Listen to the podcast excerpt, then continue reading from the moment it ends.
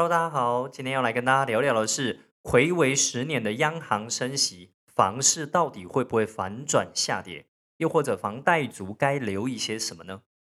嗯，对升息这件事情来讲，的确好久好久没有升息了。呃，是不是魁违十年啊？这是工作人员给我的数字啊，我没有认真去查到底有没有十年。不过，的确在我们的印象中当中，从呃十多年前开始，我们遇到所谓的这个。降息从呃二十五年前的所谓的八九趴，一路降降降降到大概十几年前来到了三趴以下，然后一路又下降到两趴以下的这样的一个过程，的确带动了整个房市呃有一波多头的状态产生。那也是因为在二零一五年呃那个时候呢，呃房房市有来到了一波所谓的呃盘整。然后甚至呢，稍微在某些地区，又或者是某些呃房子的这个这个呃类型，它有一些下跌的状况下，那的确大家呢呃就会认为说，哎，好像在这样情况下，大家长期接受了一个呃低利率，然后呢这几年来，二零一五年到现在来，大家又觉得房市好像稍微低迷了一段时间，所以看起来要升息的机会并不大。哦，所以呢，这几年来，大家一直在观察所谓的利率啊这件事情有没有办法呃一直长期处在一个低利的状况下。那当然呢，政府因为什么样的原因降低这个呃我们讲说降息这件事情，呃，当然呃很多的说法嘛，为了救经济啊，为了活络市场啊，呃，为了让整个呃市场上能够活络啊，又呃担心房市会不会。呃，一直一蹶不振啊，等等，那当然众说纷纭啊。啊，这个我们比较想要聊的，反而是，哎，好不容易经历了蛮长一段时间的啊，这个所谓的降息或低利率、低息的这样的一个状态底下，我们来到了即将要反转往上升的一个状态下，那我们怎么样来看待这个市场？房市会不会因为这样而下跌？呃，原则上呢，如果升个一码两码，我们讲一码就是零点二五趴嘛。呃，过去这一段时间的，最低利率是在一点三一趴，升一码加个零点二五，就会来到一点五六趴。说真的，在一点三一跟一点五六没有什么太大的差别。我讲没有什么太大的差别，当然新闻会写的很耸动啊，什么如果贷款一千万啊，会多增加多少钱呐？哦，贷款三千万啊，会多增加多少钱啊？我只能说，各位听众啊，哦，那个是本来你就要缴的利息。不是叫做政府要再从你口袋里面拿走的利息。如果你相较于世界呃各国的一个我们讲说房贷利率的情况下，大部分我不能讲全部啦，还是有很多国家是低于，还是有一些国家低于台湾的利利率的。但我们讲大部分国家，它的利率落在两到三趴，哈，房贷的利率落在两到三趴、三到四趴，都是一个蛮正常、蛮健康的一个状况底下。那台湾长期处在一个低利率的情况下。大家就会你知道，既得利益者就会忘记你本来就是应该要承担所谓两到三趴或三到四趴的这样的一个成本啊，所以呢，呃，大家就会疯狂的想要去把钱借出来，而忽略了这些钱到时候也是要还的，以及他有持有啊、更正有贷款这些过程当中，在呃，他需要有他的利息的存在的。所以，对一般市井小平来讲呢，其实都忘记了哦。曾经我们有很长一段时间也是在两到三趴之间的啊，在那个年代，其实并没有说因为两到三趴哇，大家的负担就有多重。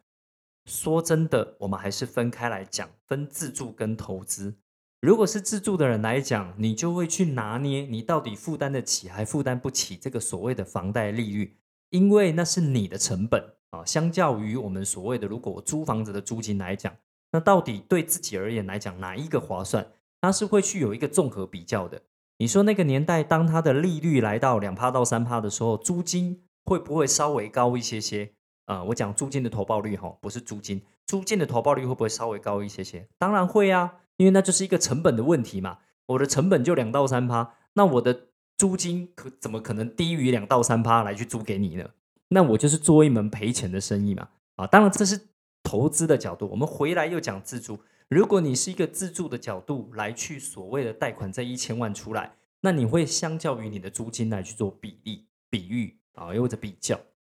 所以呢，自住的人来讲，你要留意的是这样的成本是不是你负担得起的。呃，所以在低利率的情况下，你误以为我可以承担得起两千万、三千万的一个房贷。啊，结果一旦升息了之后，对你来讲压力会变大。那当然啦，因为当你在贷款的时候，你就没有去思考到用一个比较中长期的思考，你要二十年、三十年的一个呃，讲房贷的情况下，你要去思考这二十年、三十年你要承担的利息是不是在升息之后你还能够承担得起的。对于一般人来讲，你在买一个自住的房子的时候，鲜少有人陪你去讨论这个问题啊，因为对于呃，那个银行的专员来讲的话，他才不会去妄下这个定论，那也不会去呃挡他自己的财路。他当然想尽办法，在低利率的情况下，能做多一点就多做多一点，他的业绩能够更好，呃，无可厚非，因为这是他的工作，他也没有义务一定要告诉你说，哦，以后升息之后你的压力会变得有多大。来，我像财务顾问一样陪你讨论一下，然后看一下你的财务报表，当然不可能啊，对啊。所以某程度上呢，在这个部分上面。在市场上，呃，有咨询的这样的一个公用，你可以去善用。也就是说，你可以去预约这些有经验的教练，陪你去谈一下你的房贷利息啊，房贷利率现在的利率啊，搭配的利息，未来五年、十年，在你的家庭的开销的占比占得多重哦，甚至本利摊的情况下，占比占有多重，应该用什么样的策略去替代？你应该要有一个中长期的规划跟考量。来让你的房贷不会因为央行升息，哇，你的抓了蛋，对啊，应该不是这样子想的吧？买房是件大事，它是一个呃，我们讲中长期的规划，不管是自住还是呃投资哦，都其实是一个中长期的规划。那当然，我们讲短短期买卖赚价差，今天先不谈了。我们讲说，如果用中长期来思考的话，你本来就要思考到，如果升息的时候怎么办啊？啊，降息的时候怎么运用等等哦，所以。魁为十年的央行升息，房市会不会反转下跌？呃，我个人认为不太会啦。哈，不太会的原因是因为目前台湾持有房地产的人底气还蛮够的啊。就是说前几波打房该该该呃被淘汰出场的人哦，有一波已经被淘汰出场了。尤其是在二零一五年那一波，其其实淘汰蛮多体质不健全的投机客啊出场了。留下来的这些，我们讲短期买卖赚价差的那个实力都还哦蛮雄厚的，那又或者是有一些新锐嘛，哦近五年进入刚进入市场的，的确还有一些些，但它那个占比其实就没有那么大了哦，不像二零一五年之前那一波多头的时候，哇，那个抢房子抢疯了，大家都以为是一门呃行业别哦，大家就团体一起去炒房、团购房子等等，就大有人在。那我觉得这不是问题，有问题的是，嗯，买房子的人的财商不够哦。就是说，买房子本身不是问题，有问题的是你的财商不够，是你不懂得去规划，又或者不懂得去精算，又或者去未雨绸缪，又或者为未来五年、十年去做一个准备啊等等。照道理，如果你有好好做准备，现在升息应该对你的影响是不大的，尤其只升一码。哦，虽然预计今年可能会升个什么四码五码哦，网络新闻是这样写的了。好啦，那我们就算升个四码好了，零点二五乘上四码，意思就是升息一趴。原本一点三一变二点三一，对于一个中长期投资人来讲，这影响应该是不大的哦。每一千万来讲的情况下，它的利息成本增加个十万块啊，增加十万块嘛，因为一趴一千万就是十万块。那对于一个懂得投资、懂得理财的人来讲，这个十万块本应该就被他计算进去他的这个成本里面去，甚至呢，他在做一个出租的效益的情况下呢，他会把这个东西给考量进来哦。所以会不会因为这样就断头？会不会因为这样就赶快抛售？基本上应该没有那么差了哈。就是目前持有房地产的这一些人。那你就更别说那一些自住的人哈，这些自住的人基本上呢，大部分都还是愿意跟得过去了哈。跟得过去的原因是因为现在当然银行有一些搭配的方案出来了，可能包含三十年本利摊、四十年本利摊，这些都可以降低所谓的压力啊。所以这些自住的人去贷了款之后呢，他还是有一些策略方案可以去使用，让他降低他的压力的。纵使升息的啊一码啊跟正升息的四码升息的。总共一趴的情况下，那对他们来讲，他们还是有一些策略可以方法可以使用。哦。那如果你是首购组自住的啊，基本上你还有宽限期可以使用。啊，那到了本地摊的情况下呢，你还是有机会可以再转贷哦，有可能有宽限期可以再使用。啊，等等啊，又或者是你会搭配一些其他的方案，比如说像回付型房贷，或者是定额还款等等，有一些策略是可以来降低还款的压力的，都还不至于去断头，又或者抛售哦，急着抛售这样的情况出现啊，纵使市场有量体也不大啊，所以在这样情况下，影响到房市要下跌啊。本人哦认为几率是不高的啊，但大家还是可以持续观察。如果升个十码哦，那可能影响就会很大了。那当然啦，这个影响已经不是房市了，是整个国家的经济体都会受到很大的影响，包含进口、出口都会受到很大的影响。所以大家不要那么单纯的考虑，好像升息只是因为房子有关而已啊。对于在房地产世界里面的人，又或者对于买一间房子。呃，在自住的人可能都太在意了这这个东西，但央行在考虑的不单单只有呃房贷的部分，它有考量到的是整体整个市场上面的一个运作，还要包含呃我们讲说呃对于这些中小企业主啊或者各大型企业，他们在运用这些利率的情况下的话，有没有受到很大的影响？会不会因为而导因为升息而导致呃工厂关闭啊、公司倒闭啊这些？其实更要关注的是这一些啊，因为毕竟这才是我们整个呃台湾的经济命脉嘛。很多公司倒掉了，我相信也很多人工作就没了，没了管什么利率多少趴，你连房贷两三个月你都付不起啊，对啊。所以关键点不在于只有房贷的利率而已哈，大家要考量的层面要再稍微广一点点啊。所以对于自住的人来讲，呃，升息一码两码，甚至到四码，我都觉得。呃，我个人呢，他在算过之后呢，都认为不是影响那么大。那你说那个什么房贷背了三四千万以上，那不是市井小民的好不好？哦，那算是有一点点咖了，就是他的收入已经算是不错的情况下，他到那个等级了，他还没有办法算好。那我个人认为他的财商之低啊，远超过于各位的想象。就是已经能够贷款三四千万买得起四五千万房子的人，照道理他的财商应该要提升嘛。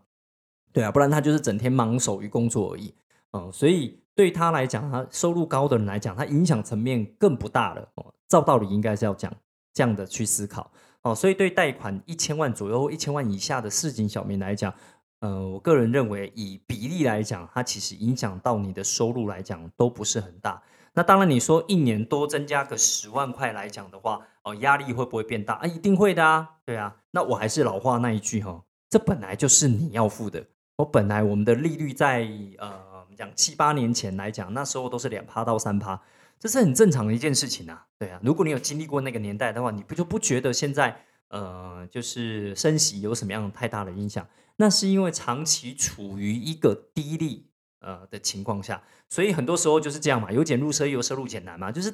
大家被养坏了一个胃口哦。就当养坏了之后，你习惯吃。吃了这些好料的东西之后，再回去吃清淡，你可能会不习惯一段时间。不过就是不习惯一段时间而已啊，所以大家不用把它看得太太太太严峻或是太恐怖哦的一个状态啊，你会慢慢习惯它了。那当然，对央行来讲，它要一口气升完四嘛，它其实也是要非常慎重考虑的啊，所以大家可以继续观察我们可以陆陆续续，因为央行升息了，我们再来讨论整个市场的状态。目前来讲，哦，因为刚升息完，然后呢，市场上也陆陆续续在反映，因为银行大概会 delay 一个月啊到两个月，呃，才会影响到呃那个银行调升这个利率。那银行调升这个利率之后呢，因为大部分我们讲啊，对于房贷来讲叫指数型房贷，呃，一般人选择的大概都是一季调整一次，所以呢，你的房贷影响也会是一季之后的事情了啊，所以。呃，本身在影响的层面上，它是一个慢慢来的状况，慢慢的情况，所以大家还有一些时间去思考一下啊，我要不要继续持有这一间房子，又或者我们要把它出售掉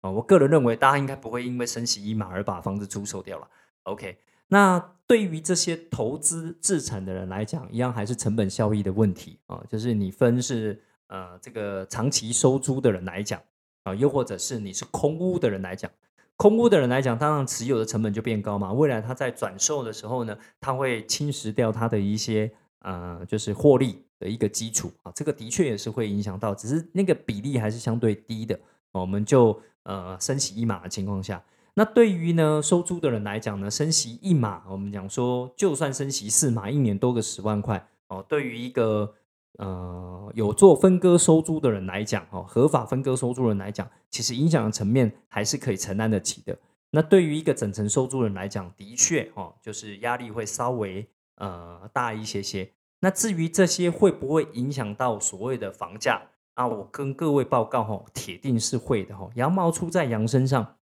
也就是说，对于这些持有房子的人来讲，他想要长期收租，那他就好像开一家店一样。我在开一家店做生意，我有我店面的租金啊，我要付店面的租金。当店面的租金涨了之后，我也会反映在我的售价上面嘛，不然他一定撑不下去啊。哦，所以对于一些像台北市东区啊，有一些呃那个租金突然调涨太多的情况下，他承担不起，他就干脆退场了。对啊，所以呢，对于这个一般的呃就是收租的房东来讲的话。当他房贷的利率上涨哦，除非他是现金嘛，现金买房然后出租哦，又或者他已经把房贷缴完啊，那否则对那一些我们讲说啊买房子然后贷款八成、七成或九成的这样的一个角色来讲，他一定会把这些成本反映在租金上面，只是他的呃我们讲说呃需要一段时间慢慢反应的哦，毕竟还是回到供需，市场上有人提高了租金，租不掉，它还是会降回来。啊，如果加剧的，我们讲升息升的比较快速一点哦，比如说今年真的把四码都升息完，那我相信对于这些房东来讲，会立即的很有感的把它反映在他的下一轮租金招租上面啊。这一轮他可能没办法动了，因为毕竟合约已经签下去了，呃，要租多少钱就租多少钱，该租一万五，该租两万就已经租一万五，租两万，但是没有办法去调升的。但在下一轮这个房客退租了之后呢，哦，它会反映在可能半年后、一年后。哦，半年后、一年后的意思就是说，因为大部分的租约都会签啊一年以上，呃，所以目前呢，已经签合约的，在接下来一年内都比较不会受到一些影响。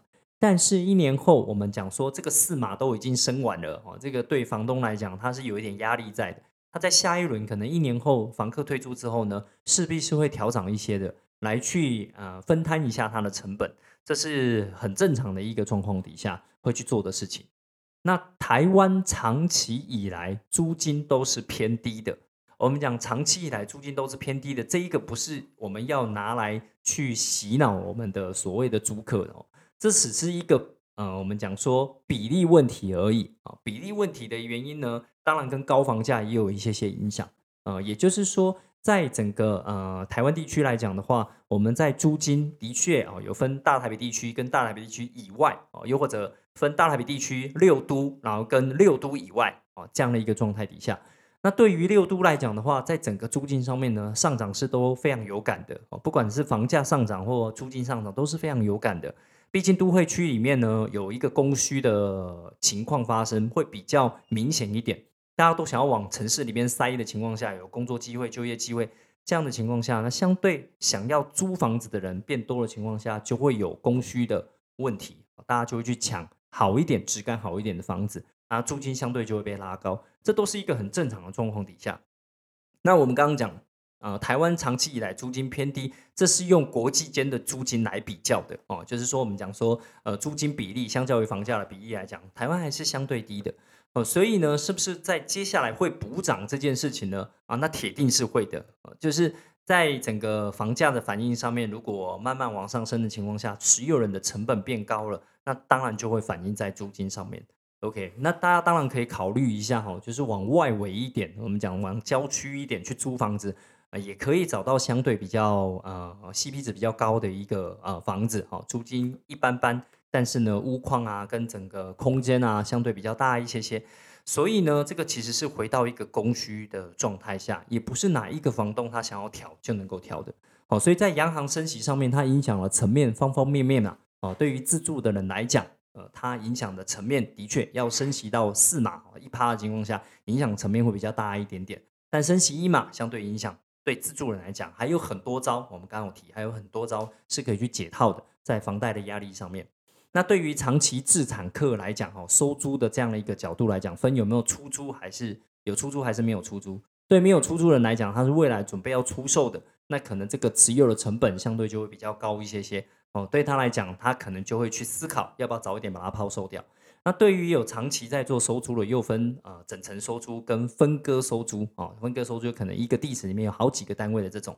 那对于整层收租人来讲，影响的层面就会比较大一点点，毕竟它的毛利相对是比较低的哦，所以呢，在升息之后呢，会侵蚀掉它的获利是比较呃明显的，所以那一批人应该率先会稍微涨一些些。那对于呃我们讲分割收租的来讲，它的毛利够高的情况下，它应该不会率先去涨那个房租，影响的层面相对比较小一点点啊。这个提供给大家啊去参考啊。毕竟呢，在整个升息的过程当中，市井小民都是想要从荷包少支出一点就少支出一点啊。那不过呢，还是再提醒大家一下哦，买房子是一个中长期的考虑哦，不要老是想着短进短出要去买卖赚价差。中长期的考虑情况下，你要考量到未来十年、二十年啊，在这个利率调升啊，或者囤房税啊的影响下，那是不是是值得长期持有的？那当然自住这个就没办法嘛。我们讲投资的话，就要稍微去精算一下。那自住的呢，在你如果你现在还没买房子，的确要找一个